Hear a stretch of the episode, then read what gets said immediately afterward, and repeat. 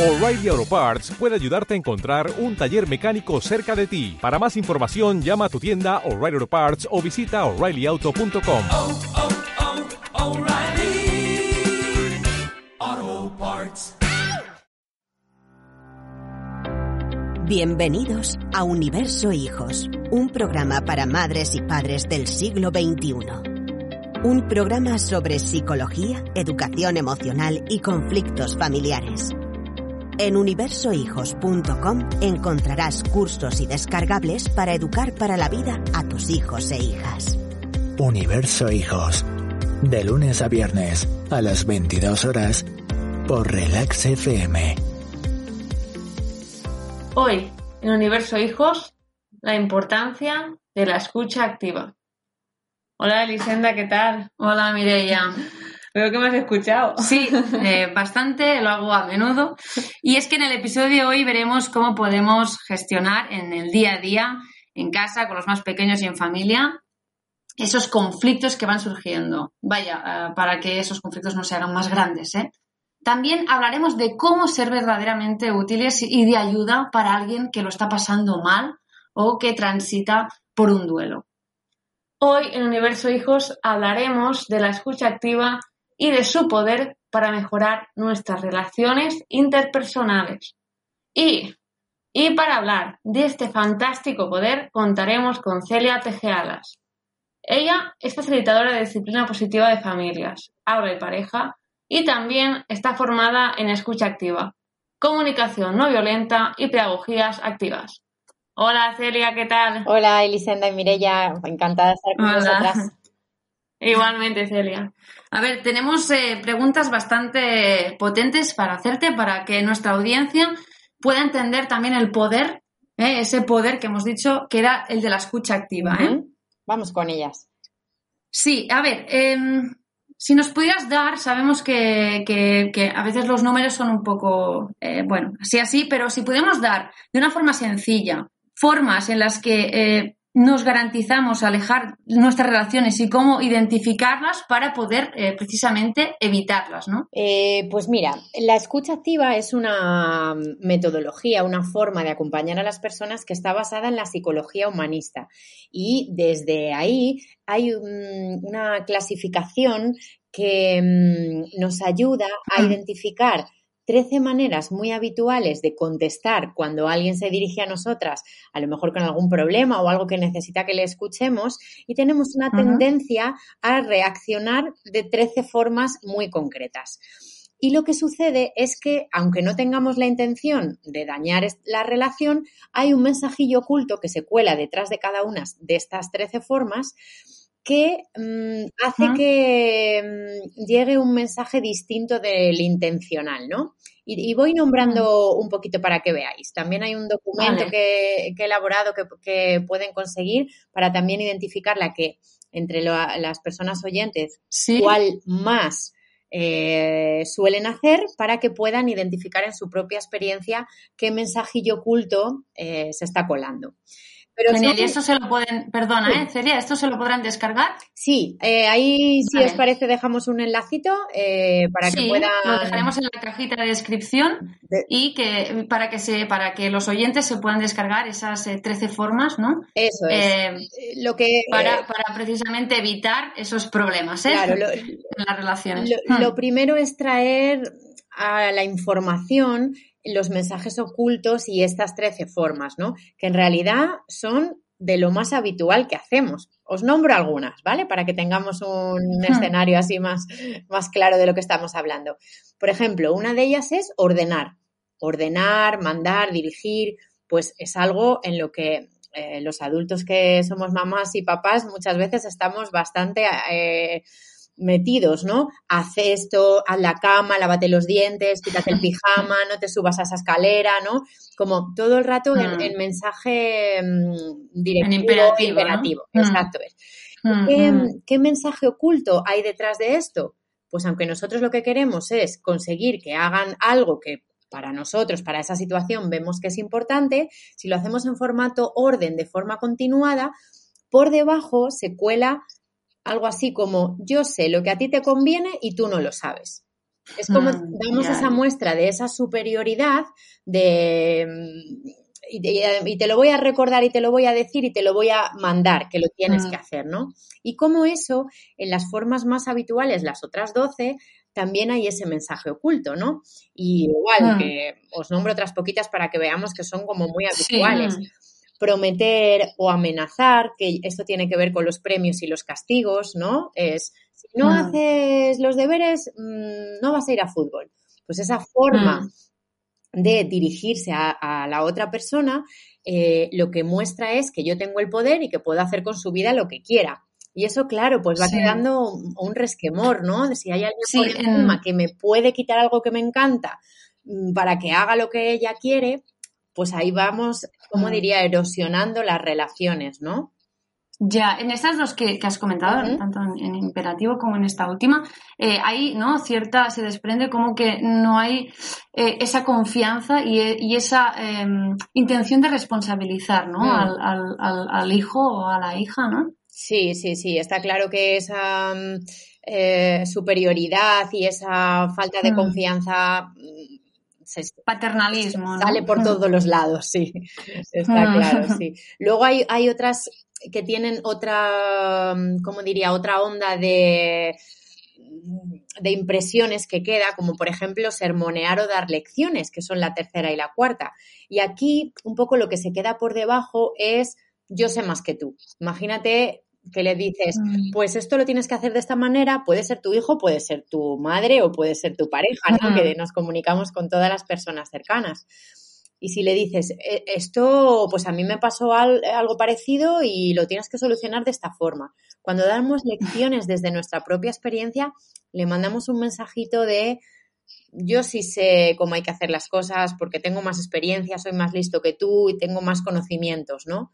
Y igual a la otra persona también la volvemos a dejar en ese espacio de no confianza y no acompañamiento igual de lo que, de lo que necesita, ¿no? Así que el sermón y las lecciones y los consejos también podríamos ampliar a la quinta, eh, Mm. tienen esa repercusión.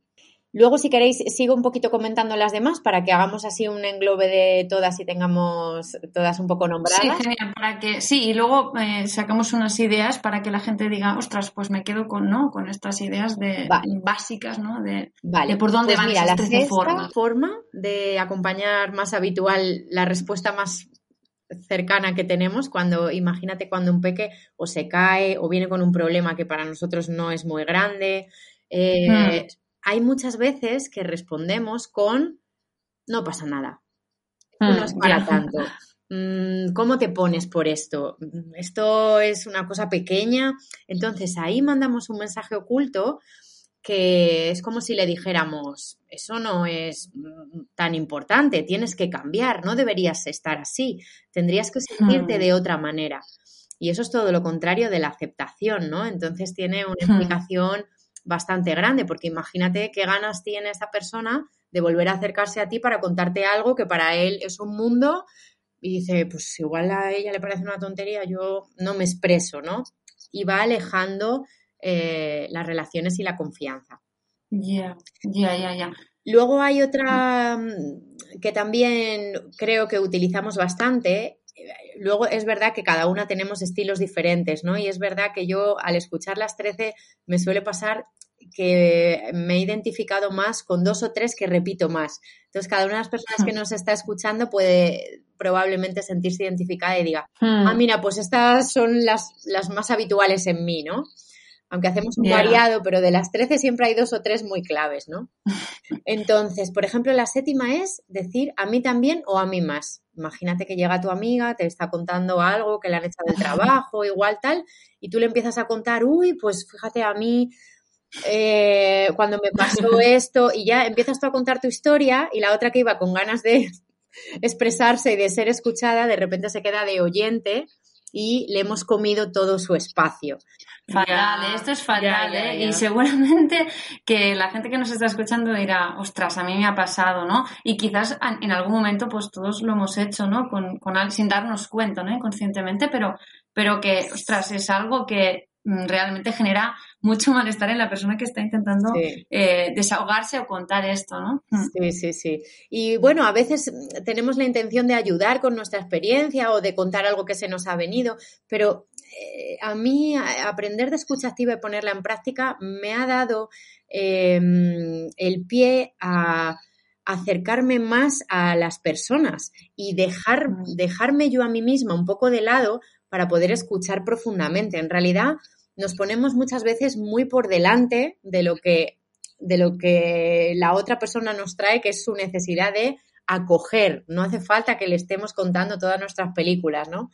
Entonces, Hmm. bueno, eh, esto es una, una suerte haberla encontrado por, por también la humanidad que, que me ha permitido al acercarme a las personas desde un lugar distinto, ¿no?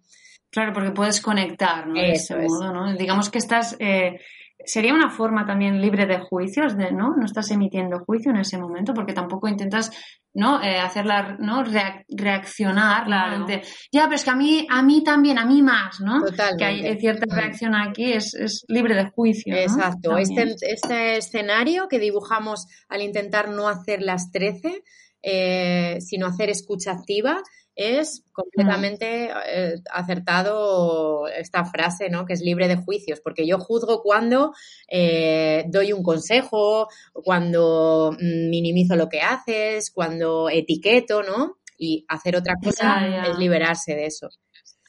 Y no nos damos cuenta, ¿no? Que con esos comentarios de nuestra experiencia, que sí, también emitimos juicios.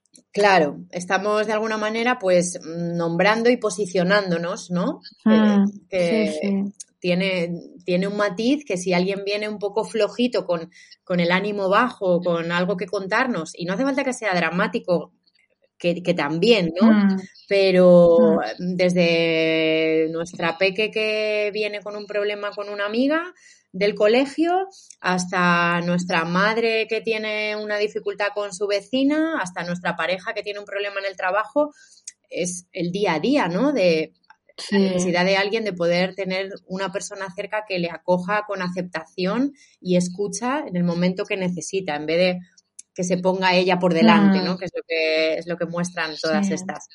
Si te parece, nombro Sí. dos o tres más para un poco cerrar. Genial, sí. Está Eh, siendo súper interesante. A ver si la gente ahora también se siente identificada con lo que nos vas a contar ahora. Vale, pues tenemos por aquí la 9 y la 10. Eh, perdón, la 8 y la 9, que es estar de acuerdo y estar en desacuerdo. Y algo que, por ejemplo, yo entiendo que será más fácil comprender estar en desacuerdo, ¿no? Porque si alguien te viene contando algo y tú le dices, no, yo no pienso eso, mm, no estoy de acuerdo, eso es una tontería, no es así, está claro que Mm. eh, distancia. Pero incluso estar de acuerdo y agrandar lo que dice tiene el punto de que tú estás de acuerdo si está en sintonía con tus valores. Pero si resulta Mm. que en uno de los puntos no está en sintonía con tus valores, tú le quitas la razón. Entonces, como que tú tienes el poder de decir que eso es aceptable o no si está en sintonía con lo tuyo. Y yo creo que ya así, a nivel mental, aunque luego a nivel corazón nos cueste más asumirlo, pues sabemos que las personas somos diversas, tenemos distintas maneras de, de pensar, de sentir, de afrontar la vida y que todas son respetables. Puedes decir, yo lo haría de Mm. otra manera, pero no que lo suyo esté mal, sino que es diferente, ¿no? Y aquí también está la riqueza de la diversidad de las personas. Entonces, Sí, sí, lo importante que es cómo, ¿no? Eh, una frase, cómo puede cambiar, ¿no? La, la comunicación entre las personas, ¿no? Cómo eh, la otra persona infiere una, una, una serie de cosas eh, y si lo dices de, otro, de, de otra forma, ¿no? Sin ese, de, de nuevo, sin ese juicio de tienes razón o no tienes razón, mm, eh, cómo cambia y cómo eh, ese lazo ¿no? más empático pues eh, permite que haya una mejor comunicación y que la otra persona se sienta pues más comprendida ¿no? también. Claro, sí, tiene un resultado, la verdad, yo que mm, ya te hablo de la parte personal, ¿no? La- claro, la personal está influyendo a la formadora porque yo veo resultados tan maravillosos en mi vida personal de cómo Mm. eh, cambia la conexión en pareja, con las niñas, eh, con la familia, a través de poder recibir con escucha activa a las personas, que me encanta contarlo, ¿no? Porque, y, y ayudar a la gente a hacer el proceso de, de integrarlo, porque es, es, así, tal cual decías, la conexión es totalmente diferente cuando emites desde un lado y acompañas. Sí, sí, totalmente. Así. Además es troncal, ¿no? En, en, en, ¿no? en la carrera de psicología es algo que es troncal, la escucha mm. activa, que lo podemos discutir si lo hacen mejor o peor, lo de formar a psicólogos no para la escucha activa, pero sí que es, es, es algo súper importante, sobre todo en psicoterapia, ¿no? Claro. Esa, que se produzca esa escucha activa, porque si no, la, el, el, terapeuta no, no, tiene suficientes armas ¿no? para, para poder ayudar, armas, a ver, no quiero ser bélica, sí, sí, pero, no, herramientas para poder ayudar y que fluya ¿no? esa conversación, esa sintonía que dices, ay, pues um, es, me siento bien ¿no? con el terapeuta, con el psicólogo, con el coach, con quien sea, ¿no? Claro. Pues es esa comunicación basa, de la escucha activa, sí. Se basa en la relación de confianza. Hablas de, de un entorno terapéutico y como viene de la psicología humanista, eh, pues en este entorno terapéutico con, consideraban las personas eh, que se acercan a la terapia como alguien que está pasando un reto, pero que le llaman como autoterapia también. No es el psicólogo el que se pone como experto, sino como acompañante que te va a ayudar a ti a dar los pasos desde dentro de, uh -huh. y, y, confiar en el potencial de las personas en pues, avanzar. Ahora, hay momentos en los que necesitamos un proceso terapéutico para que nos acompañe alguien que nos dé esa confianza uh -huh, y el empoderamiento para salir de un momento difícil y a nivel... Uh -huh. eh, familia, pues en realidad estamos sí. acompañando el proceso de crecimiento de los hijos e hijas que también necesitan a alguien que les dé este empoderamiento que es Tú vales, tú puedes, yo te acompaño, es, es lícito cómo tú te sientes y desde ahí, desde ese poder que se, que se siente, pues los peques mm. van encontrando soluciones, probando, equivocándose, probando otra vez, ¿no? En vez de desde lo superior que solemos hacer mm. desde esta forma que en realidad no es intencional, ¿no? Todos los mensajes ocultos no tienen que ver con que nosotros queramos dañar, sino que queremos ayudar de una forma que la inercia nos ha eh, empujado a hacerlo, como siempre nos hemos escuchado que se hace, entonces como repetimos patrones, ¿no? Yo, yo, yo siempre asumo que todos, todas las personas queremos aportar, ayudar a nuestros hijos, a las amigas y todo. Ahora, una vez que conoces esto, sobre todo mirando también qué cosas a ti no te gusta que te hacen, porque así nombrándolas seguro mm, que muchas yeah. decimos así, ah, por ejemplo, la, las, las, últimas, cuestionar o interpretar. Cuando alguien te interpreta o, o te cuestiona, como diciendo, bueno, mm. eso, eso que dices no, no puede ser así, es, es absurdo, es una tontería. Es como si, como si me estuvieras diciendo que estoy mintiendo, ¿no?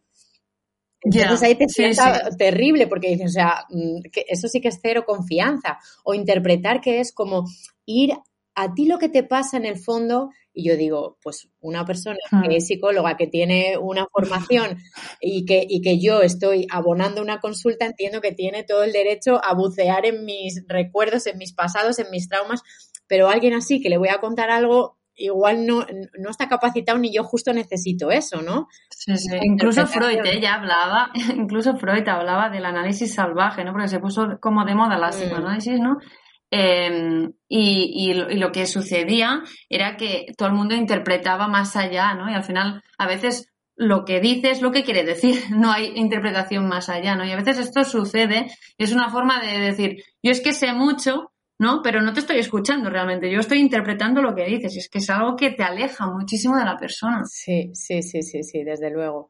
Ya sabes también disciplina positiva que viene de toda la psicología individual de Adler, que fue coetáneo de Freud y ahí separó su teoría del psicoanálisis porque también estaba en sintonía con esto que dices, ¿no? De eh, incluso hay cosas que pueden haberte influido de cosas que pasaron en el pasado, que pueden ser dolorosas, pero a la vez esto no te condiciona absolutamente. Correcto. Que tú puedes sí, tomar la decisión consciente de trabajarte esto, de mmm, hacer cosas diferentes de las que recibiste, si fueron eh, relaciones insanas, ¿no? Pero ese poder de la libertad de elección de cada ser humano, de poder hacer algo mmm, diferente de lo que recibieron, pues a mí me parece que, que da una esperanza, ¿no? También a, a todas las, las, cosas difíciles que, que, en algunos momentos sí que sí. las personas han vivido, ¿no? Sí, porque es, es poner conciencia, ¿no? En decir, vamos a ser conscientes de, de que podemos eh, cambiar, ¿no? Realmente, y podemos aplicar cambios y aplicar la escucha activa diariamente en nuestras vidas. Claro, porque además es que la escucha activa puede formar parte de un proceso terapéutico. Hay, hay, hay psicólogas que, que están formadas en escucha activa y muchas veces está asociado a gestal, porque tiene toda la sintonía de la terapia humanista, pero conocer la escucha activa hace que tu acompañamiento a tus seres queridos sea mm, muy distinto. Y la escucha activa puede ser una frase o puede ser un proceso de 20 minutos. Que mi, Hmm. que mi hija puede venir con algo y yo la recibo con un reflejo, con escucha activa, eh, tres frases y ella ya ha podido soltar, se ha sentido comprendida y esto le ha dado tanta paz que va a otra cosa. Y hay veces que Mm. hay algo más grande o un estrés acumulado y yo me pongo a reflejar y eh, intento evitar todas las 13 y digo, ahora es su momento y yo la cojo y, a- y acoger con escucha activa es reflejar los sentimientos, las emociones, aceptar cómo se siente, estás enfadada por esto, es difícil para ti, te hubiera gustado que fuera de otra manera, eh, esto te entristece, ¿no? Para que veamos eh, cuál es la Mm. alternativa, cuál es el, el proceso, ¿no? Que se hace, aunque, claro, tiene, tiene un poco de práctica, ¿no? Porque evitar hacer lo que solemos hacer requiere un poco de, de limpieza. Pero, Sí. pero va por ahí y a veces han sido ratos más largos, ¿no? Que igual hemos estado 15, 20 minutos en este proceso y yo he visto cómo su cuerpo, sus palabras entraban en otra dimensión ya, eh, como que desde la calma y la Mm. paz ha podido apaciguar ese malestar y con solución de por medio o sin ella, que no es el objetivo que haya soluciones, sino que reciba aceptación de ti y esto le va a hacer eh, aclararse a sí misma, profundizar, porque solemos reflejar sentimientos y sentir que a ti puede ir a contarte lo que quiera, porque como tú la recibes, no es con yo sé mejor lo que tienes que hacer, por qué no haces esto, cambia lo otro, ¿no? Sino aquí estás como estás, te recojo, lo sacas, te acompaño. Es como un... Mm. Es- un es trabajo, ¿no? Es, es un trabajo diario, ¿no? Que hay que hacer. eh, es decir, no es fácil, ¿no? Es decir, es muy fácil caer en esas 13 formas eh, que, que tendrán eh, los oyentes en el descargable, pero caer en esas 13 formas que estamos describiendo Mm. Es muy fácil, porque son como automatismos que tenemos que además son Aprendidos, aprendidos, sí. sí. Pero, pero es un trabajo diario, ¿no? Es, es como la educación emocional, pues es siempre algo que hay que ir trabajando Mm. Y de construirse, ¿no? También. mucho, Mm. sí. Sí, eh, eh, hay quien me dice es difícil, es difícil, y yo digo es difícil por nuevo, no porque la técnica en sí sea difícil, que no es compleja, de decir, madre mía, que tengo que estar estudiando y cambiando. Es difícil por nueva, pues también Mm. eh, no gritar a los peques es difícil, porque si tienes ese patrón, pues tienes que decir, como no, mandarle a tu cerebro ahí eh, vamos a hacer otra cosa y la autopista neuronal que tiene construida de lo que siempre ha hecho, pues eh, tiene que construir otro caminito al lado que cada experiencia que tú le des de hacer algo nuevo, pues le va a ayudar a que la red neuronal se vaya construyendo. Entonces, como cualquier cosa nueva, tiene la complejidad de una curva de aprendizaje, pero no es que en Hmm. sí la técnica sea muy compleja, ni tampoco que todo el rato hagamos escucha activa. Quiero decir que si yo me siento contigo a tomar un café y tú me cuentas tus cosas y yo te cuento las mías, mis opiniones y tal, pues es un entorno mm, pues que es así Claro. y no y, y- y tampoco hay que darle más no, no hay que obsesionarse porque si, si también pensamos Claro. todo el rato tengo que hacer escucha activa, entonces Sí, sería muy forzado, ¿no? Hay, hay una parte de aprenderlo como cualquier otra cosa nueva, de, de que sea auténtico cuando ya lo vas pasando por tu forma de expresarte y además que cada uno también reflejamos como somos, ¿no? No hay una palabra perfecta y otra no, sino que al coger la actitud, pues ya lo vas nombrando como a ti mejor te fluye, ¿no? Y Mm. luego hay otros entornos en los que hay otras cosas, pero sí es cierto que la- las familias eh, tenemos una responsabilidad en que la- lo que a los peques se les quede de nuestro acompañamiento sea confianza, eh, empoderamiento y capacidad. Entonces, la comunicación es vital para darles esto. Si resulta que con todo lo que hacemos habitualmente les estamos mandando un mensaje de tú no puedes, yo sé más que tú y cuando te pase algo yo te lo voy a solucionar, pues entonces estamos haciendo probablemente lo contrario de lo que queremos, de cuál es nuestro objetivo. Que para mí el objetivo de la educación es entrenar para la vida, ¿no? Es, es decir, yo estoy aquí para proporcionarte experiencias y un ambiente preparado y un acompañamiento que te permita crecer, saberte capaz, eh, tener experiencias de éxito y afrontar los errores como aprendizaje, resolver los conflictos para que te hagan crecer. Desarrollar tu resiliencia. ¿no? Eso es, un poco todo.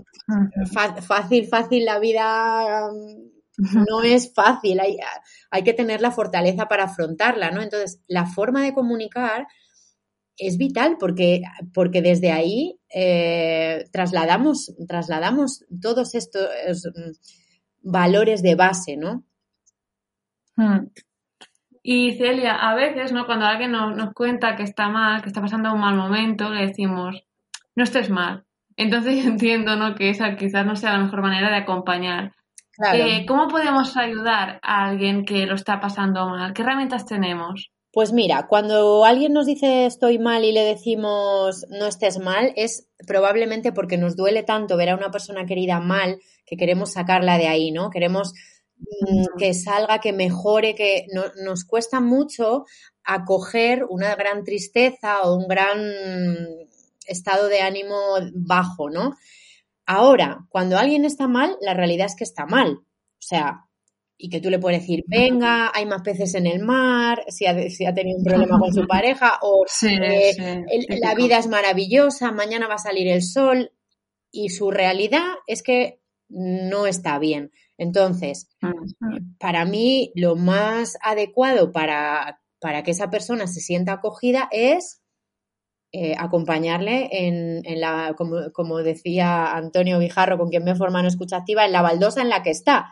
O sea, si está mal, está Mm. mal, ¿no? Y entonces es, ah, pues estás disgustado, esto que- y lo que te está contando, acompañárselo con la aceptación de que es así como, como se siente. Y la Mm. realidad es que cuando encuentra un hombro en quien puede soltar cómo está, Mm. eh, se, se va desahogado, ¿no? Se- y bueno, hay procesos que, que no son tan fáciles. Uno a veces está un día mal y al día siguiente está bien, y a veces está en un proceso más complejo de meses y de tiempo. Y yo, bueno, yo, yo he vivido la experiencia de un familiar cercano en un proceso de depresión un tiempo y estábamos todo el alrededor diciéndole todo el rato lo que tenía que hacer. Pues vete a una psicóloga, pues vete a hacer un curso de no sé cuántos, y por qué no haces yoga, y por qué no haces tal. Y yo me di cuenta que estábamos ahí empujando que saliera y, y era imposible. Y un día dije, a mí misma me dije, le voy a escuchar con escucha activa, la cosa que era un familiar muy cercano y yo tenía tanto dolor de verle mal, ¿no? Que, y digo, le voy a escuchar. Y le hice escucha activa una mañana, recuerdo, en casa, y él empezó a sacar, a sacar, a profundizar, a sacar, lloro, empezó a profundizar y todavía recuerda Mm. el día que me escuchaste, me dice. O sea. Fíjate qué poderoso. Y él pasó su proceso, quiero decir, pues al final necesitó apoyo psicológico, Claro. necesitó lo que necesitara. Ahora sabía que podía acercarse y que nadie, o sea, que, que en ese espacio estaba seguro que podía sacar como estaba, porque todo al alrededor intentábamos, eh, sal de ahí, sal de ahí. Y entonces es como, se siente solo, porque dice, estoy mal y Mm. nadie quiere que esté mal. Y yo no soy capaz de Sí. sentirme bien, pero nadie me acoge en mi estar mal, ¿no? Entonces fue, fue muy, muy conmovedor y, y muy bonito, difícil por, por el dolor que supone, ¿no? Pero sí efectivo, digo, pues cuando quieras que, que te escuche, mm, ven, dímelo y si me despisto, pídeme, pídeme que no me meta en lo mío, ¿no? Y, y esto también a veces pasa, ¿no? Tener una amiga o alguien que, que con toda su buena intención te quiera ayudar y también mm, le podemos decir, o si nos pasa a nosotras, ahora necesito que me escuches. Con todo el cariño y toda la honestidad, necesito un ratito de escucha. Mm. Y yo a veces lo tengo con personas que sabemos un poquito de la técnica, eh, quedamos un rato y me haces 20 minutos de escucha. Yo, por ejemplo, con mi pareja hago un ratito de escucha semanal 20 minutos. Y, y cuando no lo hacemos, lo notamos que estamos un poco más desconectados, porque ese tiempito que nos dedicamos a sacar y la otra persona recoger mm, sin juicio, eh, nos permite haber, habernos cuidado, mm, desahogar algo que a lo mejor en ningún momento de la semana has tenido posibilidad de sacarlo. Y bueno, yo me, me va bien hacerlo así. Y con las niñas lo veo claro, ¿sabes? Hay un momento en el que dices, bueno, es momento de escucha ahora porque hay una carga aquí y escucha, sale, sale, sale y, a veces, ¡pum!, se diluye, ¿no? Y saben que pueden contar con, con, con ese apoyo. Ya, porque sí que es verdad, en, la, digamos, en esta pequeña historia que nos has contado de esta persona cercana mm. tuya, ¿no?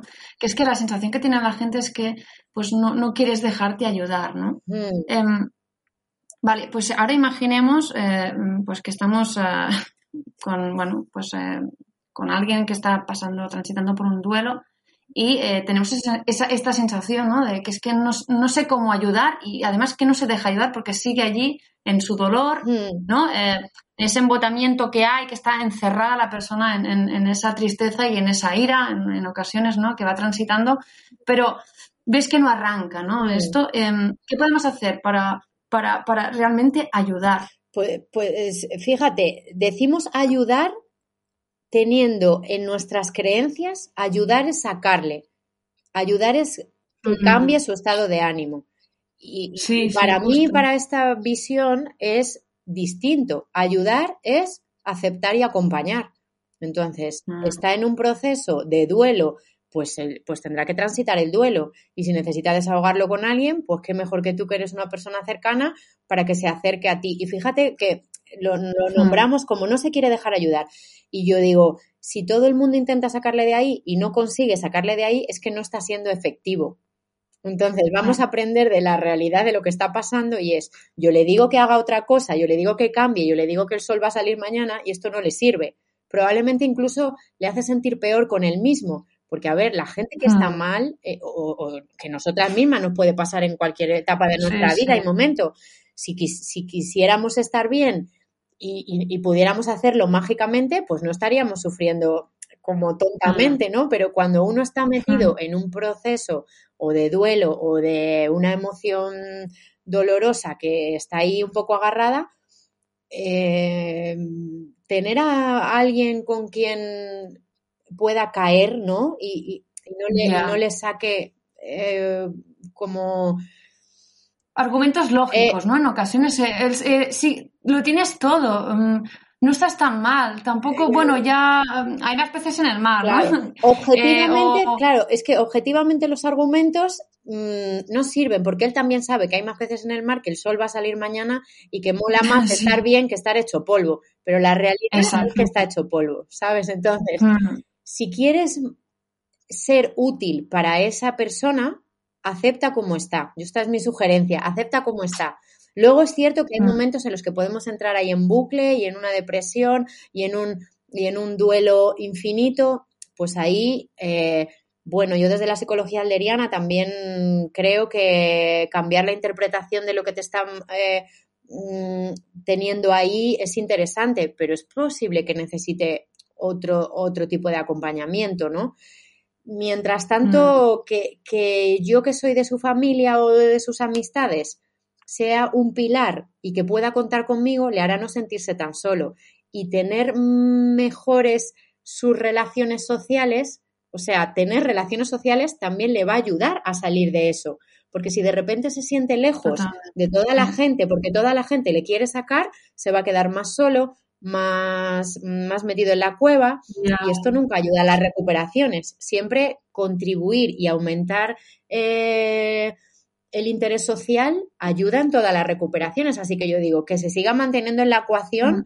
y que no se sienta tan poco comprendido que se meta en la cueva para, para demasiado, ¿no? Claro, Claro, es, sí, es que es, eso. Porque además para cambiar una narración, ¿no? Porque al final lo que haces es lo que te pasa, lo transformas, ¿no? Una narración que cuando eh, no transitas por el duelo lo, lo, narras de una forma y mm. cuando digamos eh, em, cierras este duelo, ¿no? También lo narras de otra manera, ¿no? Y, claro, sucede esto que no puedes, eh, en este momento te están haciendo cambiar esa narración y dices, es que no es posible, lo que necesita la persona es ser escuchada, ¿no? y poder desahogarse, porque es que realmente hace, es necesario para, para poder poner esa narración, ¿no?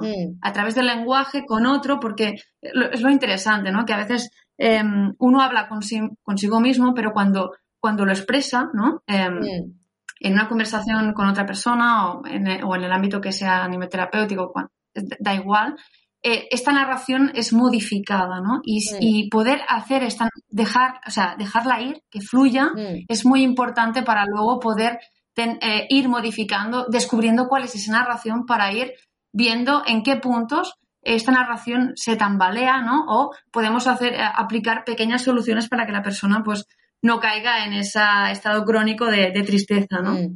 Me encanta cómo lo nombras narración porque da, mucho simbolismo a cuando alguien está con una necesidad de desahogar algo. En realidad es un discurso el que tiene una narración que con las 13 lo que hacemos es intervenir de forma invasiva. Cuando yo le doy un consejo, le saco de esa, de esa forma de desarrollar su narración, ¿no? Su historia.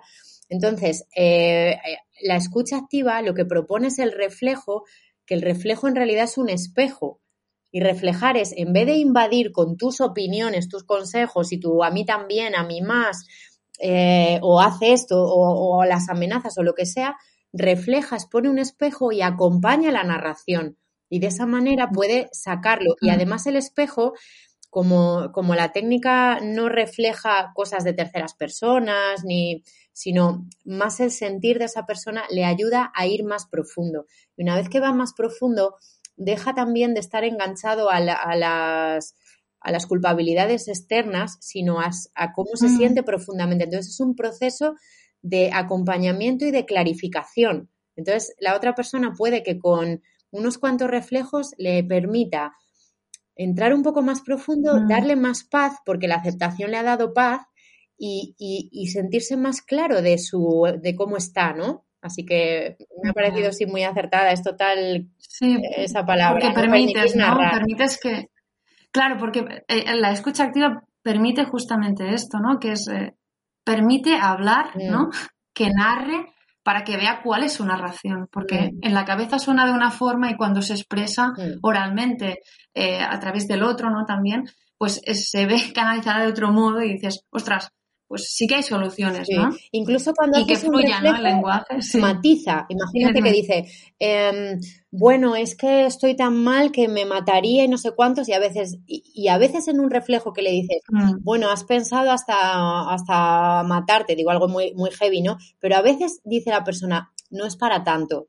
O, eh, o a esta persona estoy tan enfadada que le clavaba un cuchillo y dices, "Mm, vamos, que estás tan enfadado que hasta has pensado y dice, no, exactamente no es eso. Al escucharse sus propias palabras, en sí, otro sí, sí. matiza y entonces entra más en ya no están en el enfado extremo, sino que va un poquito más tal, no, la verdad es que me siento muy molesto por esto, porque me duele. Entonces también Mm, se matiza por el reflejo de, de la persona, ¿no? Sí, sí, sí. Y Celia, hasta ahora hemos hablado de cómo escuchar a, a nuestro círculo de personas cercano, Mm. y, pero también hay una persona ¿no? con la que convivimos toda nuestra vida, que somos nosotros mismos y nosotras mismas. Entonces, eh, ¿cómo podemos escucharnos a nosotros mismos? Mm. Este proceso también eh, forma parte de la técnica y se llama autoescucha. Y eh, daros cuenta que siempre estamos hablando con nosotras mismas. Este pepito grillo que tenemos en la cabeza, que te duermes por la noche y no, y no, y no acabas de dormirte así al principio y empiezas porque tengo que hacer la comida y tengo esto y me tendría que haber ocupado de mandar ese mail y esto lo otro, pues ya te vale porque no tenías que haber hecho. Este, este discurso mental no paralelo que tenemos, la cosa es poderlo eh, acoger también y decir, estás preocupada. No, no has llegado a mandar aquel mail y ahora te sientes culpable. Eh, estás dándole vueltas a lo de la comida. Es como ir marcando esa aceptación. Yo lo hago como si estuviera Mm. hablando, eh, o sea, en segunda persona, como si fuera otra, y lo que consigo es como me doy aceptación, en vez de le dejo a ese pensamiento que se me enrede y empiece a Mm. evolucionar y me tenga en vilo media hora, ¿no? Sin poderme dormir, como yo me doy aceptación a mí misma, pues entro en un momento de paz que me quedo dormida. sea, fíjate que hasta Sí, qué punto, ¿no? A veces hago un ratito de autoescucha cuando estoy en la cama y estoy ahí que no me puedo dormir y realmente es como conmigo misma, en vez de dejar que fluya el pensamiento y se vaya, que ya sabemos que se nos va lejísimos, ¿no? Al futuro, al pasado y se, Sí. y se, se va ahí un Sí, poco sí, a y, que se, y que mantiene porque no queremos, ¿no? Cuando estamos, eh, ¿no? En casos de insomnio, lo que haces es, es decir, como no quiero que aparezcan esos pensamientos, aparecen más, ¿no? Y al final decir, pues si aparecen, que aparezcan y mira, ahora estoy pensando esto, ¿no? Es Hmm. un poco lo que comentabas tú, Mireia, con la, con la meditación, con la meditación que en este podcast hemos hablado a veces de, de la meditación, de los Mm. beneficios que tiene y cómo, cómo implementarlo, ¿no? Cómo empezar, ¿no? Y la meditación, pues también una, una de las bases que tiene es, es el no juzgar, el aceptar y el decir, no somos nuestros pensamientos, somos mucho más, porque tenemos tantos pensamientos eh, diarios que no nos podremos identificar con nuestros pensamientos.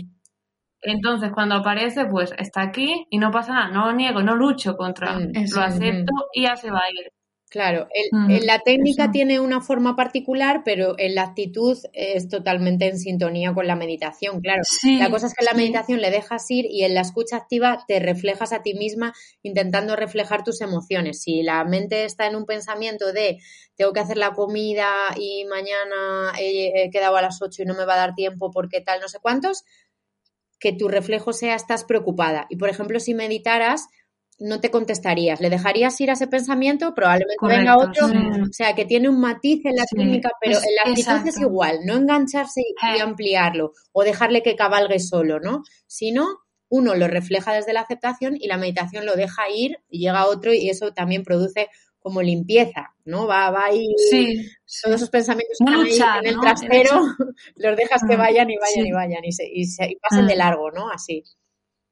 Sí, sí, cuando dejas de luchar ya dicen, ¿para qué? ¿Para qué aparecer? Pues es lo que sucede, es, Sí, es sí. tan paradójica la mente humana y tan compleja, ¿no? Sí, sí, sí. Eh, y, y a nivel familiar, porque, a ver, dirán, vale, yo sí, yo me, me cuesta hablarme a mí mismo y escucharme eh, activamente a mí mismo, pero a nivel familiar, eh, ¿cómo podemos hacerlo día a día? Si pudieras darnos algunos ejemplos prácticos Mm. eh, de cómo, cómo lo podemos aplicar para, para también ayudar a nivel familiar, ya entendiendo no solo desde la individualidad, sino también a Mm. nivel grupal y familiar, ¿no? Sí, eh, para mí es una interacción siempre de tú a tú. Entonces, a nivel familiar, en las interacciones de, entre dos personas, la escucha activa es una herramienta maravillosa para acompañar a tus hijos, a tu pareja, a tus amigas, a tu madre, a tu hermana, a, a todas las personas que te importan y que quieres, a la vecina, al panadero.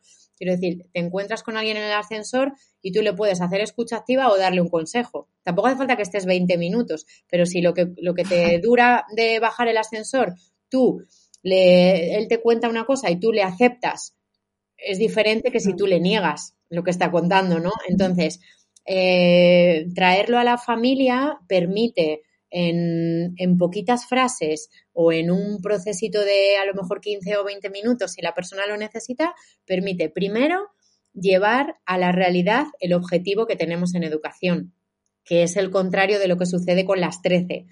Y permite tener una confianza fuerte con las personas eh, que quieres, porque se dan cuenta que, contigo es con quien pueden acercarse a, a contar cualquier cosa.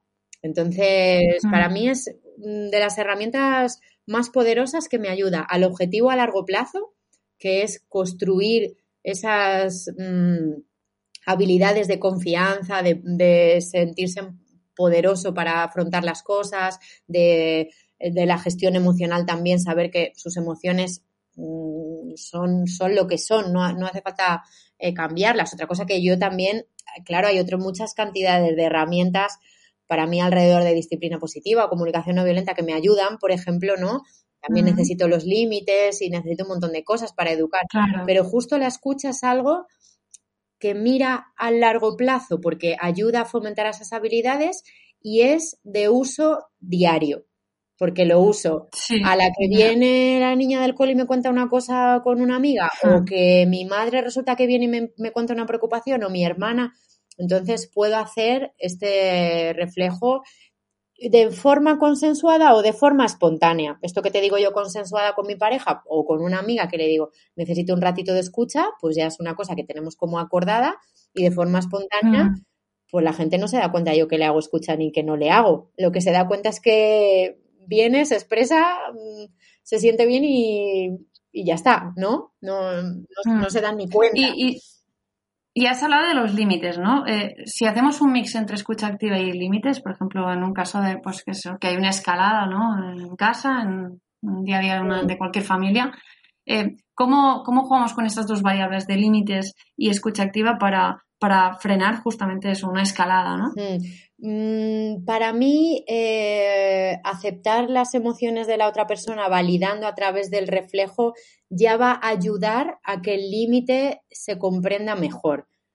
Eh, por ejemplo, una peque que dice quiero comer chuches y para ti no es el día de lo que tengáis acordado, de lo que a ti como madre responsable te parezca, que será diverso en cada persona, pero lo que a ti te parezca pues es lo correcto para ti.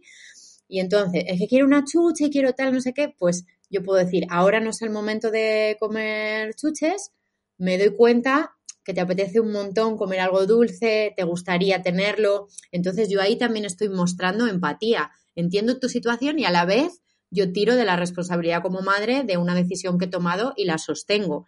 Y puede Claro. llorar, puede desahogar, puede enfadarse, puede sacar su frustración y también estoy dando una oportunidad de mm, frustración ante, ante una cosa Claro. que no es como tú quieres, porque la vida tiene esa eh, cosa tan simpática que no es lo que nosotras queremos, sino lo que es. Entonces tenemos, sí, que, sí, sí. tenemos que aprender a aceptar que mm, la vida nos pone un montón de retos que no son exactamente lo que a nosotras nos apetecería que sucediera. Entonces, esta Es un entrenamiento totalmente. esa oportunidad, claro, de, de entrenar eso, pero no significa que yo no pueda acogerlo desde la escucha también, porque si yo le digo, no sé cómo tienes ganas de comerte una chuche, desde luego ya la comiste ayer y es que no, no tiene nombre que, que tengas tantas ganas de azúcar, pues eh, le estoy diciendo como que lo, que lo que siente, lo que le apetece está mal. Y yo no digo que lo que siente le apetezca está mal, lo que digo es que mm, cojo las riendas de esta situación porque soy responsable de su nutrición y ahora pongo un límite. Hemos vez, tocado un tema que es muy interesante, que es el de los límites, que está, bueno, muy ¿no? en debate y a veces eh, hay cierta confusión ¿no? Mm. en, en este sentido cuando se habla de límites de, de que, bueno, eh, de, de que de que los haya, yo creo que también es importante ¿no? que, que aparezcan para precisamente lo que has dicho tú, poder gestionar algunas emociones que es que la vida es así. Es, no es, no, no podemos entregarnos al placer hedónico siempre, ni hacer lo que nos plazca, ¿no? También porque vivimos en sociedad, en grupos, ¿no? En comunidad y tenemos que, que aprender a, a gestionar esos límites, ¿no? Claro, yo, yo me acuerdo siempre de una frase que leí en un libro de Rebecca Bill eh, que decía vivir significa estar limitado. Y desde ahí, es que es así, tu piel es el límite de tu cuerpo, la habitación tiene paredes que son un límite. Quiero decir, tenemos límites, eh, vivimos en sociedad como nombrabas, convivimos con otras personas y nuestros eh, deseos, necesidades, incluso caprichos no pueden eh, ser siempre concedidos porque ni vivimos solas ni es sano para nuestro cuerpo eh, tener todo lo que en este momento me apetece. Entonces, eh, yo pienso que hay una parte, eh, como nombras, de, de no comprender bien que poner límites no Sí. es eh, coartar su libertad y amargarle la vida. Al revés, poner límites. Ahora, los límites, claro, tienen que estar conscientemente puestos, basados en tus valores y permitiendo espacios de libertad y de decisión. Entonces, Claro, y contingentes. Claro, sí, sí. la- es decir, si haces esto, mm, también esta es la consecuencia, pero porque la vida también tiene consecuencias. Si, si haces una acción determinada, pues vas a tener consecuencias, ¿no? claro, lo- Y a veces no, esa. mm, ti- tienen derecho a tomar decisiones, porque una de las necesidades más importantes del ser humano es la libertad de elegir. Entonces, yo no le permito comer una chuche, ahora mm, entre hoy es momento de tomar fruta, ¿y por qué le tengo que decir que se tome la manzana? Si hay tres frutas, puede elegir una, una de las tres. Mm. ¿Y, si, y, y Mm. por qué yo le tengo que decir qué ropa ponerse? ¿Y por qué le tengo que decir a qué extraescolar ir? o con qué amiga quedar. Quiero decir, hay tantísimas cosas a lo largo del día que los peques pueden decidir y que necesitan poder decidir para ejercer ese, ese poder constructivo que es decidir influir en tu propia vida y a la vez los límites, claro, si tengo 300 millones de límites entro en un autoritarismo de asfixiar a esa criatura, pero si no pongo ningún límite llego a la permisividad de un peque no está contenido, no está cuidado ni protegido por un adulto responsable que, que pone los límites por su cuidado. Entonces yo aquí siempre pienso desde dónde estoy poniendo el límite, desde el control o desde el cuidado. Y si lo hago desde el control, entonces tengo que revisármelo, ¿no? Pero si lo hago desde el cuidado, yo, yo ya, ya puedo poner los límites sin el enfado tremendo, sin los gritos, porque digo, es que yo sé que estoy cuidando de su cuerpo, estoy cuidando de su emocional, de su seguridad emocional en este momento y de su y de seguridad física en otro. Porque a veces la seguridad es que si no caemos en un... la vemos más clara. Perdona.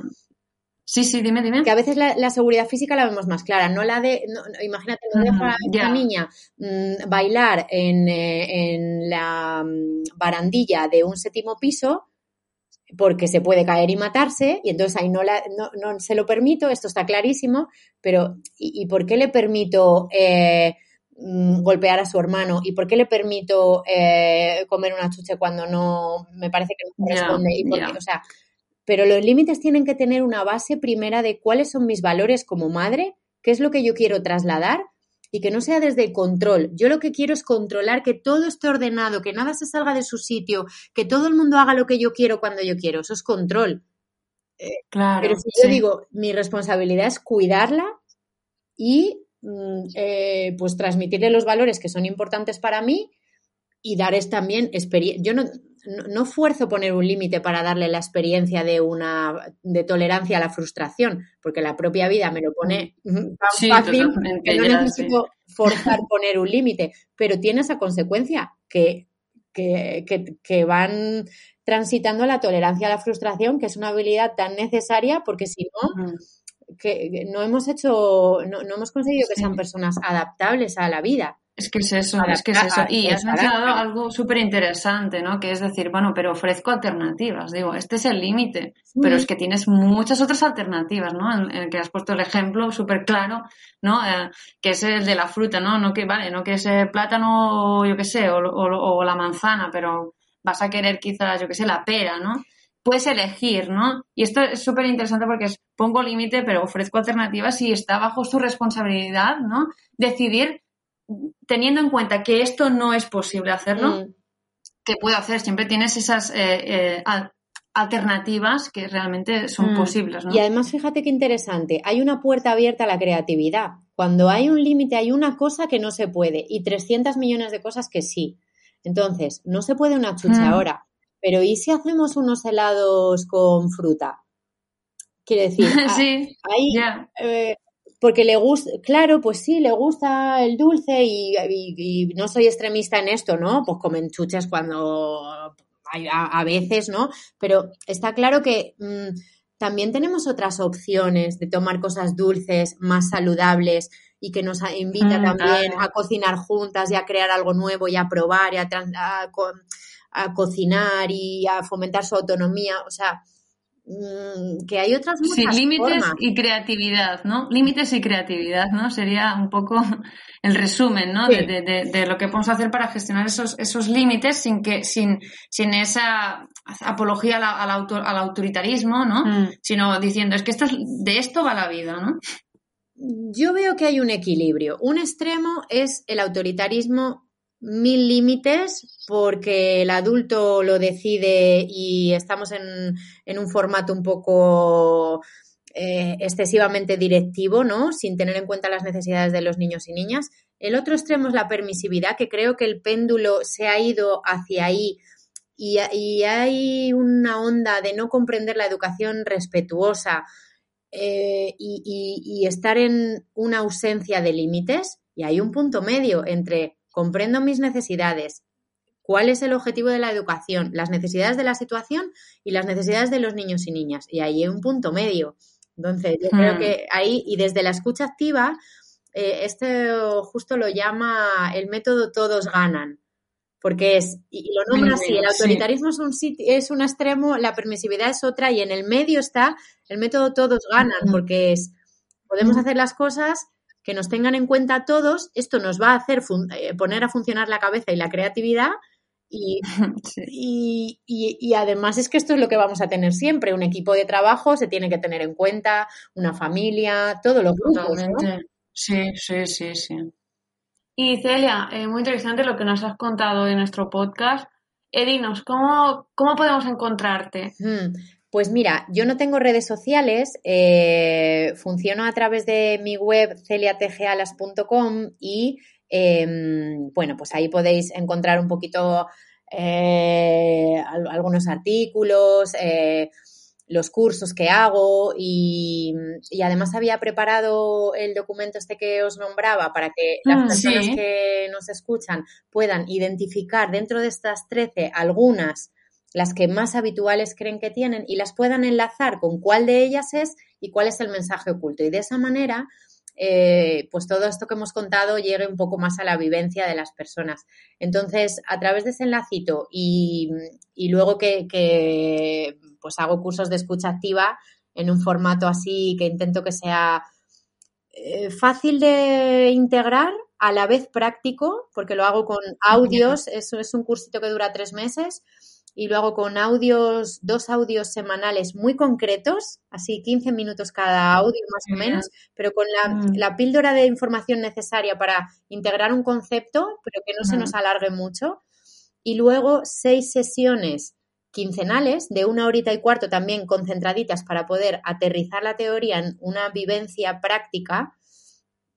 Y luego una sesión de escucha personal también con las personas que se apuntan y de, de esa manera también viven lo que es recibir escucha activa, porque en las sesiones eh, prácticas practican entre las personas, ¿no? Y van integrando, también lo hago en un proceso gradual para ir avanzando, pero yo me di, me di cuenta que, que al recibir yo escucha activa de Antonio Guijarro, de mi formador, aprendí mucho de, de cómo me hizo escucha él a mí. Y quise, quise añadir esto al curso también para que Muy fuera bien. como teoría, práctica y vivencia, que fuera así Sí, redondo, ¿no? sí, Para vale. poderlo, Sí, que fuera útil, porque yo me di cuenta que a veces los cursos, tenemos en la, en la era de la información muchas posibilidades de hacer cursos y que está maravilloso porque así aprendemos un montón.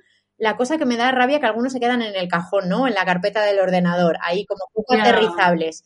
Y mi, mi objetivo primordial es que, que de verdad llegue a, a la, a la vida de las personas que, Claro, que, sean vividos, ¿no? Eso Y que sean prácticos para, para poder emplearlo, para, para poder, ¿no? Eh, pues disfrutar también de- del poder de la, de la escucha activa.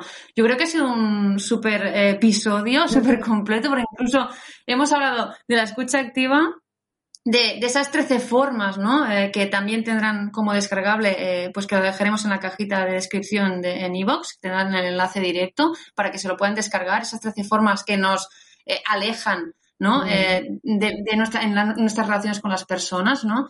Y también eh, esa, eh, los límites, la importancia de poner los límites, que ha sido un poco eh, un tema cruzado, pero ligado también a esa escucha Mm. activa y a ese día a día en, en lo que, en lo que a, lo- a la educación eh, de los hijos se refiere. Es súper interesante este episodio. Y nada, Pues Celia, encantada, que- muchas gracias. gracias. He disfrutado un montón Muchas gracias también con vosotras de, Nosotras de también, la conversación. súper interesante. Igualmente, Celia, pues muchas gracias y a ver si nos vemos en otro momento. Pues gracias, encantada. Yo también de estar con vosotras. Genial. Eh, esto es todo por hoy. Y nos escuchamos En el siguiente episodio.